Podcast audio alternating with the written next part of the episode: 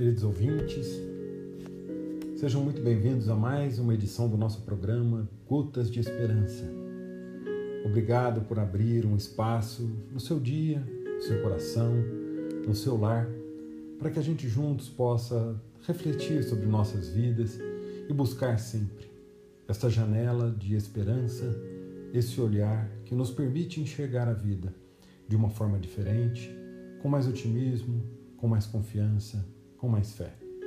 Fiquem comigo, nosso programa está começando agora. Onde moras? Resides exatamente onde nascem os teus pensamentos.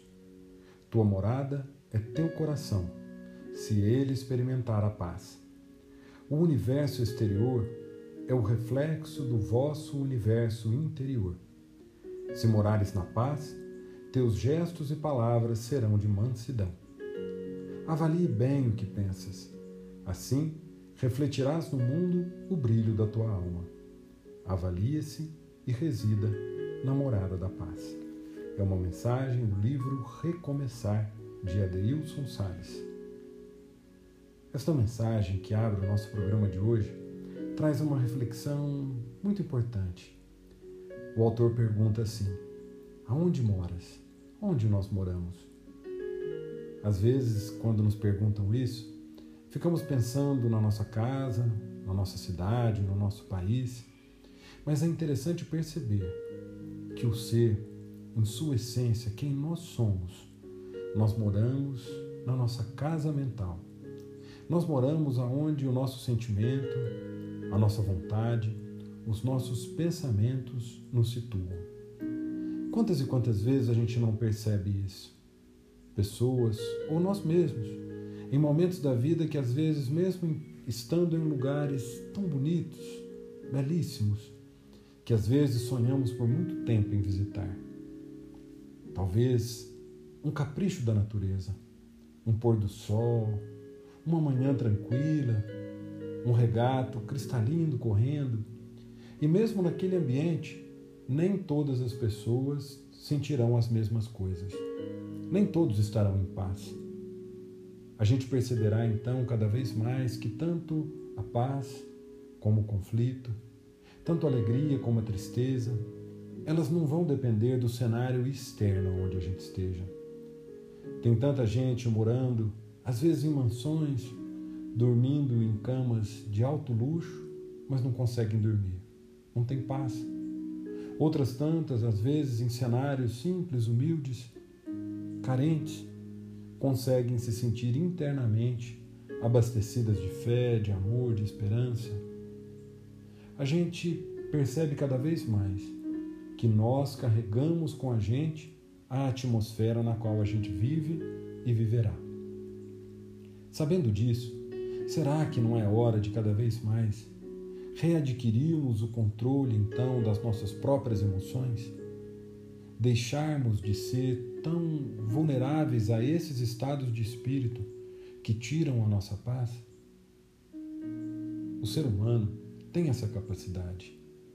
Todos nós estamos o tempo inteiro processando a realidade ao nosso redor, percebendo as coisas, interagindo com as pessoas, interagindo com o ambiente, e mais do que tudo, interagindo com as nossas próprias experiências anteriores, com as nossas memórias, com a nossa visão de mundo, com, nosso, com os nossos julgamentos das coisas.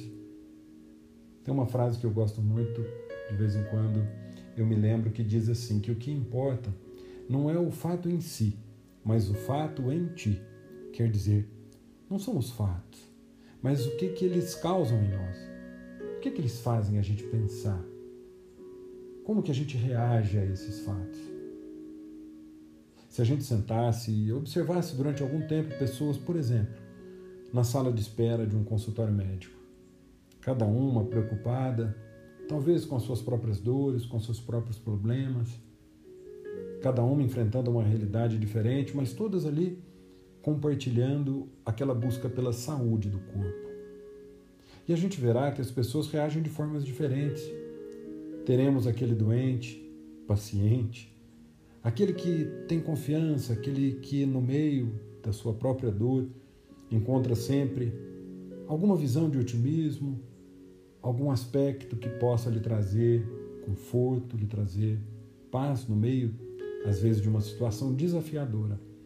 E encontramos aqueles outros, e assim somos nós mesmos, que se desesperam em alguns instantes, que perdem a esperança com muita facilidade.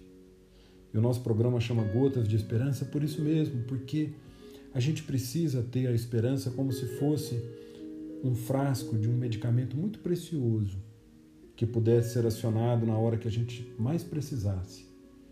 E que quando os nossos olhos não estiverem enxergando superação, saída, alternativas, que a esperança, como companheira da fé, pudesse trazer para nós a certeza de que tudo passa neste mundo e que tudo tende para o bem e que nós podemos confiar no poder restaurador do bem, do amor de Deus que habita em nós, que está entre nós, e entender então que todas as circunstâncias se tornam um pouco mais leves conforme a nossa forma de interpretá-las. A gente falava então que o lugar onde nós moramos é na nossa casa mental. E o que é que a gente guarda aqui dentro? O que é que nós fomos acumulando ao longo do tempo? Quantas vezes nós somos aqueles, do mesmo jeito que tem pessoas que nas suas casas materiais são acumuladores de objetos, né? Todo mundo conhece alguém que é assim, que guarda aquele tanto de coisas, achando que um dia talvez vai precisar que nunca precisa. E que todas aquelas coisas vão se empilhando, vão se deteriorando muitas vezes pelo acúmulo e a vida vai se tornando tão difícil de ser levada. Então a gente poderia perguntar: o que é que nós estamos colocando aqui dentro da nossa casa mental? O que é que acumulamos ao longo do tempo? E se precisamos de tudo isso que está guardado? E se isso nos faz mal, nos faz bem? Que tesouros é esses que a gente guarda? Será que guardamos coisas boas? Será que não estamos precisando fazer uma limpeza nesta nossa casa interna? para que agora, no presente, na hora de se, de se defrontar com fatos novos, a gente não esteja contaminado com tantas mágoas, com tantos acúmulos de experiências que deveriam já ter deixado a sua lição, mas ter passado para que a gente continuasse mais leve. E assim, fazendo de tempos em tempos esta faxina, tirando o que não nos serve mais, colocando coisas novas, trazendo paz, trazendo entendimento, trazendo luz, acumulando somente aquilo que não ocupa espaço, que é a nossa fé, que é a nossa compreensão da vida, que é o nosso amor, porque esses sim são sentimentos que nos ajudam na hora de se defrontar com o presente, com fatos novos, nos ajudam a ter escolhas de interpretação melhores. E a vida, mesmo que no cenário externo não seja exatamente do jeito que a gente queira ou desejasse para o momento, mas que possa ser compreendida e superada. Pensemos nisso. Nossa morada é o nosso coração, se ele experimentar a paz. O universo exterior é o reflexo do nosso universo interior. Pensando nisso, vale a pena a gente investir no nosso universo interior em quem nós somos de verdade. Quantas e quantas vezes é preciso que o homem se lembre que aqui na Terra nós estamos de passagem, que nós não somos esse corpo físico, que nós não somos esse título que às vezes nos é dado de uma profissão, de um papel dentro da família, de um papel da sociedade. Muito embora tudo isso seja importante na vida atual, é a nossa caminhada de agora são os nossos compromissos, nossas responsabilidades, mas não é a nossa essência. Nós somos algo além disso. Porque todas essas coisas são provisórias, são transitórias, são passageiras. Mas quem a gente é, essencialmente, e que seremos para sempre, trata-se da nossa essência divina, de um espírito criado por Deus, de um ser espiritual que teve começo, que não vai ter fim viveremos para sempre. e de alguém que tem um propósito para estar aqui, que é o desenvolvimento de si mesmo, o aprimoramento da sua própria alma, a conquista das duas grandes asas, do conhecimento, da sabedoria, por um lado, e do amor, do outro lado. E com essas duas asas, desenvolvendo em nós o conhecimento das coisas e desenvolvendo em nós o amor, nós seremos capazes de dar este salto evolutivo, de fazer com que a nossa caminhada no mundo cada vez mais tenha sentido, de cada vez mais ser possível enfrentar então todas as situações sob um outro ponto de vista. Porque quem entende essa transitoriedade, mas por outro lado, entende o propósito maior da vida, tem muito mais facilidade, tem muito mais condições de suportar os pequenos desafios de cada dia, ou mesmo os grandes, mesmo os grandes, porque a gente sabe para onde está indo e a gente sabe que nada pode deter essa marcha. Vamos pensar nisso. Na obra A Força do Um, de autoria de André Trigueiro, nós encontramos um capítulo muito interessante onde fala sobre a felicidade. O autor começa nos contando que teve notícia de um curso numa faculdade que se intitula como Curso da Felicidade. Uma aula onde as pessoas aprendem a encontrar a verdadeira felicidade para elas. E o autor então vem nos perguntar: será que através de um curso a gente conseguiria aprender isso? Afinal de contas, é uma busca comum de todos nós. E quantas vezes a nossa felicidade se sente ameaçada por essa instabilidade da vida? Às vezes a gente deposita, né, como a gente aposta todas as nossas fichas, acreditando que tal e qual situação ou evento vai trazer finalmente essa felicidade tão desejada para nós. Às vezes a gente pensa que é quando a gente é criança, que vai vir quando a gente completar a maioridade, puder fazer tudo aquilo que o nosso arbítrio, nosso desejo nos comandar, porque seremos então independentes, seremos livres. E a gente vê que junto com a liberdade da idade adulta vem também tantas responsabilidades, tantos desafios e parece que ainda não está aí a felicidade esperada. E a gente vai fazendo outros planos, vai imaginando que ela vai estar num relacionamento feliz, que ela vai estar numa carreira bem-sucedida, que ela vai estar na conquista de esse ou aquele bem material, numa viagem, quem sabe. E a gente sempre vai escolhendo, elencando algumas situações e coisas que, quem sabe, finalmente nos tragam a felicidade de verdade. E até nos trazem. Cada uma dessas situações que a gente enumerou traz para gente momentos felizes. Trazem desafios, trazem responsabilidades, mas sempre entremeadas também de bons momentos. E a gente vai percebendo que a vida é assim. Que a felicidade, como já disse uma vez o escritor Richard Simonetti, que ela não é uma estação na viagem da existência, mas sim uma forma de viajar. Então a felicidade não é uma estação que um dia a gente vai chegar e finalmente vão abrir as portas e vai ser dito para nós: aqui está, aqui está a felicidade. Na verdade, ela vai ser um jeito de viajar, um jeito de olhar para o mundo. A mensagem, então, que abriu o nosso programa de hoje, a gente estava falando sobre isso, né? Que a gente vive no universo interior. De acordo com as nossas percepções daquilo que está por dentro, é o que a gente vai encontrar do lado de fora. O nosso olhar diz muito sobre aquilo que nós vamos registrar da vida. Então, pensando nesse curso de felicidade aqui que o nosso André Trigueiro, né, no livro A Força do Um, nos fala, e ele comenta então que essa busca pela felicidade é muito legítima e faz parte dos anseios do ser humano desde que existe o mundo, tão antiga quanto a história da humanidade. E afinal de contas, aonde ela vai estar?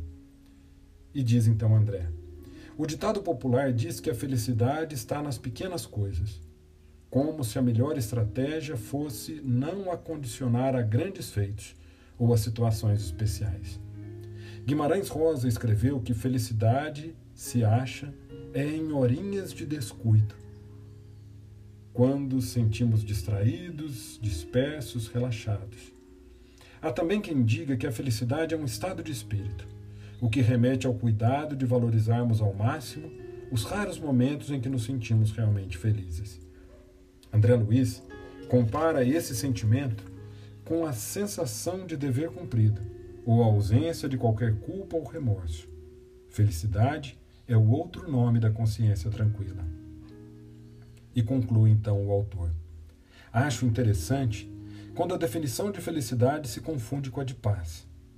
Isso seria possível quando não nos deslumbramos excessivamente nos momentos felizes que temos o privilégio de experimentar, assim como não afundamos no atoleiro existencial quando experimentamos situações infelizes. Uma vida equilibrada e serena resume para mim a felicidade possível.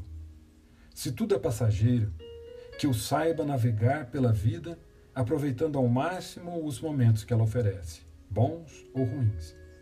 Nenhum deles é contra mim. Todos fazem parte da existência e nos ajudam a sermos pessoas melhores.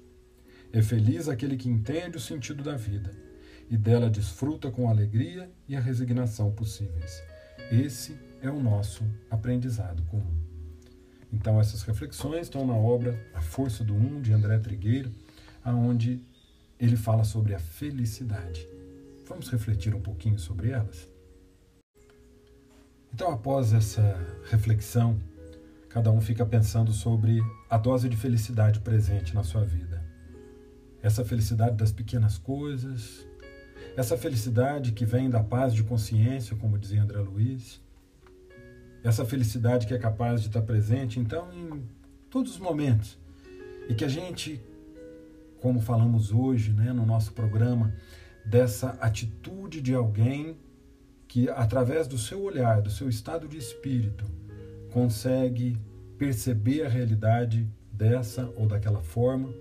Então, que a felicidade poderia estar muito mais presente na vida de alguém que tem um olhar como se fosse daquele garimpeiro, que tem uma facilidade de, no meio do pedrisco, encontrar o brilho de um diamante, coisa que às vezes tantos desprezam, né? se fosse um, num olhar leigo, naquele monte de cascalho não acharíamos o ouro, a pedra preciosa, quando não estamos treinados para isso.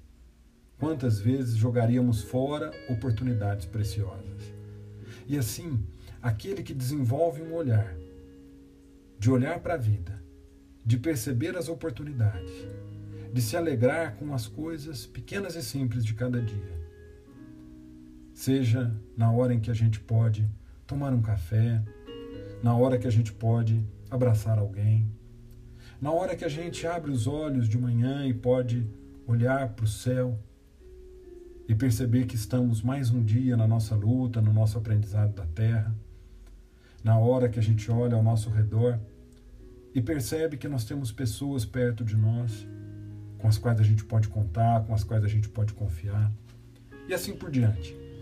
Uma felicidade advinda da percepção de que estamos vivos e que estaremos para sempre, porque a morte não existe, e de que estamos no lugar certo, na hora certa, aonde Deus nos plantou, aonde a nossa lição do momento deve acontecer. Então, nós desejamos muito que cada um de nós, especialmente nesses dias que estão sendo tão desafiadores, que estão mexendo tanto com a gente, em que a nossa segurança às vezes fica ameaçada, tanto no que diz respeito à parte física, material, emocional, momentos em que a gente nota que se nós não tivermos essa força interior, se nós não trabalharmos a nossa fé e a nossa esperança, muitos tenderão ao desespero, muitos tenderão a desistir, a abandonar, a perder o gosto pela vida, e isso não pode acontecer. Afinal de contas, dentro da crença que nós temos da sabedoria, do amor e da justiça divina, dentro da convicção e da certeza que nós temos de que nada acontece por acaso, de que não existe acaso, mas que existe sim lições aprendizadas que foram necessários e são necessários para cada um de nós, tanto individual como coletivamente, e que a gente então, mesmo não entendendo o porquê completo de cada uma das lições, a gente pensa: como que eu vou poder aproveitar então essa fase? No verdadeiro sentido da palavra, como aprendizado, como transformação, como mudança. A gente fala tanto sobre as provas da vida. E se a gente quer tirar uma nota boa numa prova, o que, que a gente tem que fazer?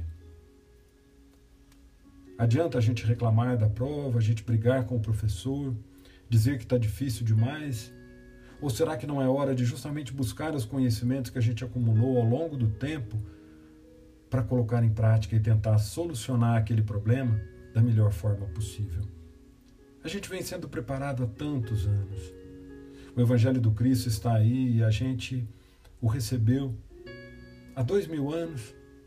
Tantas lições que já foram por nós todos repetidas exaustivamente mas que agora chega momentos decisivos em que a gente precisa pôr em prática fé, paciência, resignação, caridade, amor ao próximo, solidariedade. Então a gente sabe que tudo isso vai passar. A paz que a gente tanto deseja não foi embora, ela está aqui ainda entre nós. Mesmo que com muitos desafios mas que quando tudo isso passar, cada um de nós vai poder fazer o seu balanço pessoal e poder perceber se nós crescemos, se nós amadurecemos, que lições que ficaram. Então fica aí o nosso convite para que a gente possa cuidar do nosso interior, da nossa casa mental, do nosso coração, da nossa mente. Tirar tudo que está lá dentro que não está nos fazendo bem todos os sentimentos que, às vezes acumulados ao longo do tempo, em forma de mágoas, né, em forma de revolta, em forma de falta de aceitação, aproveitar a ocasião para fazer essa reforma interior e colocar no lugar muita fé, muita esperança, muito amor. E com toda certeza, com a nossa casa abastecida desse olhar abastecida desta percepção, com esse, com esse evangelho introjetado dentro de nós, nós a tudo venceremos, com toda certeza. Pensemos nisso. E assim, queridos ouvintes, nós vamos chegando ao final do nosso programa de hoje. Queremos agradecer a atenção, a audiência de todos vocês.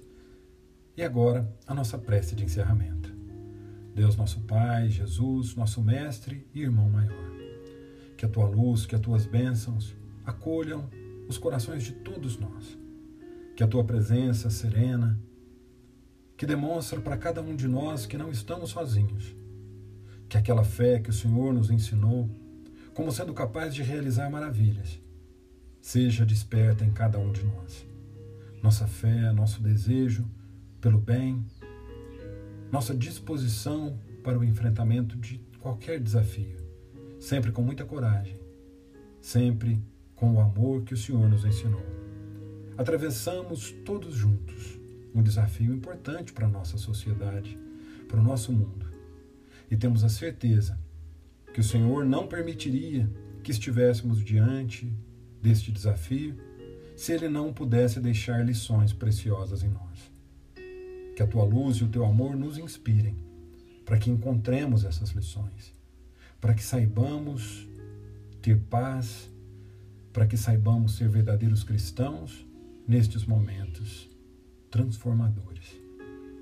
Rogamos a tua paz, a tua luz, as tuas bênçãos para todos os lares, para todos os corações e estendemos também para os hospitais, para os presídios, para as oficinas de trabalho, para as ruas, para todos os recantos do nosso planeta para que em cada espaço, em cada coração, possa a luz do bem, do amor, da fé clarear, apontar caminhos, suavizar as dores, reacender a esperança de todos.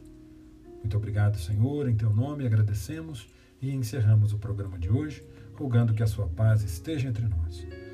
Uma boa noite e até a próxima semana, se Deus quiser.